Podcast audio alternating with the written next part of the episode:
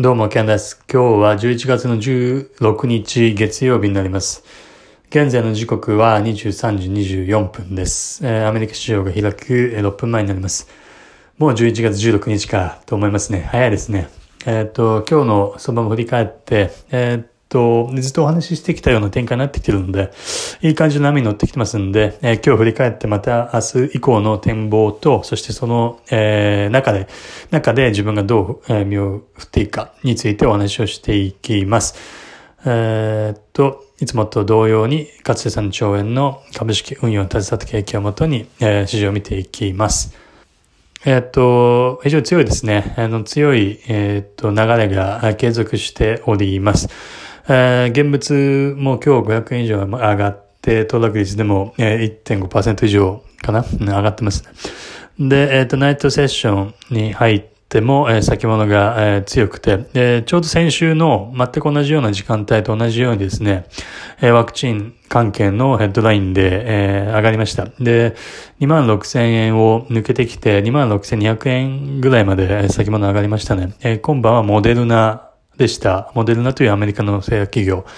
がコロナウイルスに対するワクチンがというようなヘッドラインですね。えっと、先週がファイザーでした。で、月曜日の、まあ、ちょうど同じような時間帯ですね、20時前後だったと思いますけれども、20時半かな。そんぐらい前後ですよね。先週もそのような感じでしたけど、ドーンと、えー、上がりました。えっと、先週に比べれば、まあ、当然もう売り玉も1週間分消化されてますし、のあの需給というのは当然1週間前と比べれば、少し柔らかくなってるので、ので、まあ先週ほどは上がってはいないですけど、それでもまだ、えー、こういった、まあ、一見好材料と思えるようなヘッドラインに、えー、いい感じに、えー、反応するような、え、まだ試合が続いているというようなことになります。で私自身は前回のお話をした時に水曜日だったと思いますけれども、えっと、まだ時間的に短いと、まだ十分じゃないと。時間がまだ、えー、その上昇が、強い上昇が始まってから、まだ数営業日しか経ってない。値幅はものすごく2000円幅ぐらい上がったけれども、時間が短いのでまだ落ちないと。いうような、えー、観点で、まあ、ロングをしましたと。再度ロングをしましたというようなお話を、えー、しました。で、えー、このポジションなんですけれども、えー、先ほどですね、あの、モデルナのヘッドラインを受けて、先物が26,200円をタッチしたあたりで、えー、まあ、タッチして、で、少し100円ほど下にいたあたりですね、26,100円ほどで、えー、利確しましたと。で、確定して、えー、ポジション全部決済しました。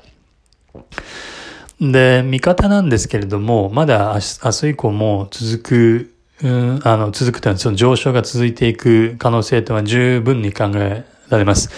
えー、その意味では、えー、今、利確してしまいましたから、まあ、その上昇に、えー、乗れない可能性も十分にあるんですけれども、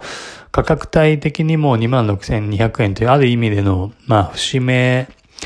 えー、ですし、えー、ダウが3万ドルを乗せてきている。えー、そしてまあ私自身としても、えっと、まあ11月4日に、まあロング入って2000円幅以上ぶち抜いて、で、その上での2回目のおまけ的なロングポジションだったので、まあ価格動向というよりか、価格動向というよりも、または、えー、これ以上上がるかもしれないということよりも、まあ私自身のあの、なんて言うんですかね、えっ、と元本が、あの、まあ想定、もしくは想定以上に増えたので、まあ、ここで一旦、まあ終わりにしようかなというような理由が背景にあります。ただ、えっと、これはもういつもと同じなんですけれども、まあ、えっと、まあチャンスがあれば、全然上目線は継続なので、まあロングを狙っていきたいというふうには思ってますし、この上昇相場自体が、来月もしくは1月、来年の1月あたりまでは続くんじゃないかっていうふうには思ってますので、うん、まあチャンスがあればと思いますけども、ただこの今の角度で、仮に1月、2月、もしくは12月まで、12月いっぱいまで、この鋭角ですよね。鋭い角と書いて鋭角上ですよね。この角度で上がり続けていったら余裕です。日経平均3万円も超えてしまいますし、まあさすがにそれはどうなのというところで、まあ2万7千、2万8千とかそのぐらいはもしかしたら年内あるのかもしれないですけれども、じゃあその後トントン拍子で3万円を超えていくか言うと、いや、さすがにそれはないなと思いますと。全く根拠ないですけども。で、えっと、まあ、一旦調整するだろうと思っておって、で、自分としてはその調整、一旦の調整の後の上昇が、まあ、本番になると考えてますので、というのは、えずっと言ってきている来年の日本株の日本株が選ばれて、ある種のバブルに発展していくというようなところですね。これが目先一旦の調整を挟んだ後の上昇というのが、あの、まあ、そういったですね、あのものになるかというふうな形で考えてますので、それを取りたいと思ってます。で、今の上昇というのはショートカバーですね。で、大相場、もしくは大きな強烈な上昇相場の最初の初動の上昇って、まさしく今起こっているようなことなんですよね。すなわち、ショートカバーで上がるということですね。ショートカバーで先に上がっていって、その上昇に、あの、ついていけない人たちっていうのが大勢にいる。それはプロの投資家、もしくはその大きな機関投資家も含めて、ついてきてないですね。で、ほんの一握りの人たちがうまくこの上昇に乗れているような状態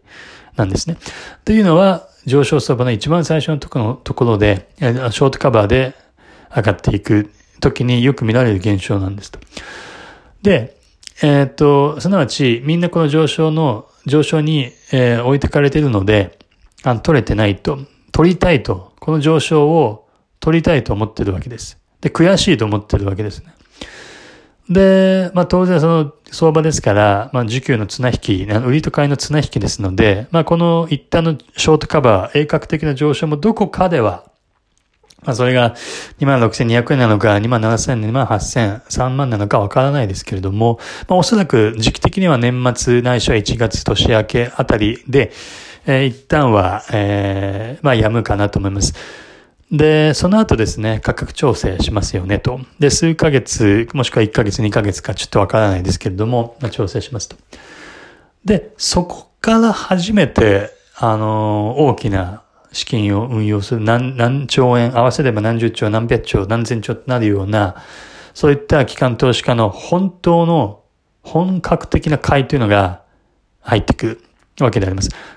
この時の上昇が真の上昇であって、ものすごいパワーで上がっていくというものになります。で、個人的、私としてはそれを取ろうというふうに来年に向けては狙っているというようなことになります。で、機関投資家、もしくはそういったプロの人たちですね、大きなお金を預かるような人たちというのは、あの、まあ、トレーディングではないので、要は、しっかりとした投資、資金を市場に入れるということですので、あの、その、ちゃんとした裏付けが必要なわけです。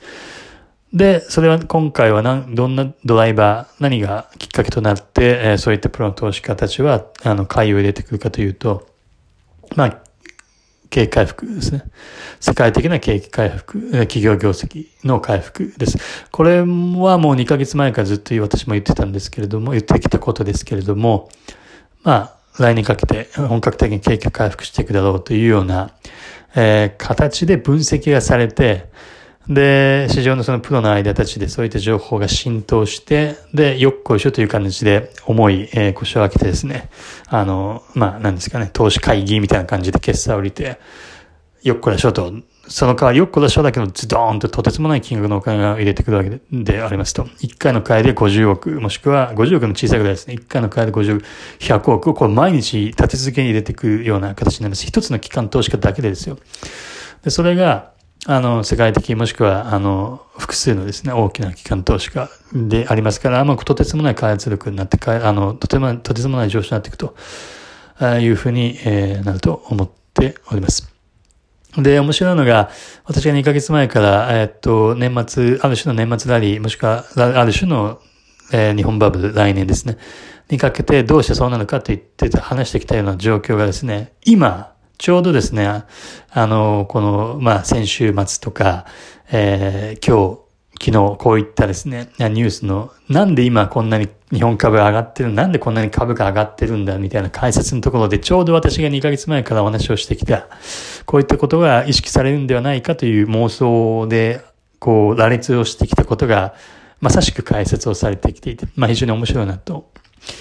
えー、思います。すなわち、企業業績の情報修正、まさしく今解説されてますと。で、あと需給のところですね。売りポジションが、えー、解消されてきて、ショートカバーになっている。まあ、これもまさしく今解説されていますね、と。あとは世界的な経営回復の部分の期待ですね。経営回復への期待、これも解説されてますし、まあ、コロナワクチン、うん、が、えっと、回復、なんでしょう。まあ、開発された暁にはとてつもなく大きな開発力になるみたいなこともちょっと言いましたが、まさしく今それが起きている状況ですし。あとはまあバリューリバーサルですね。バリューリバーサルが起こるんではないかと、バリュー株の方にグロース株が還流が起こるんではないかというふうに言ってきましたけど、まさしくももうニュースのヘッドラインで今伝えられているような感じではないでしょうか。バリューへのリバーサル、バリュー株が、バリュー株への資金のシフトといったような言い方がされている。まさしく今ですね。まあこういったところではないかと思います。で、当たったからすごいでしょって言ってるわけじゃなくてですね、こうなんかこう市場の癖というか、なんかこう、うん、まあ何年もこの世界にいて、それで飯を食わさせてもらってまし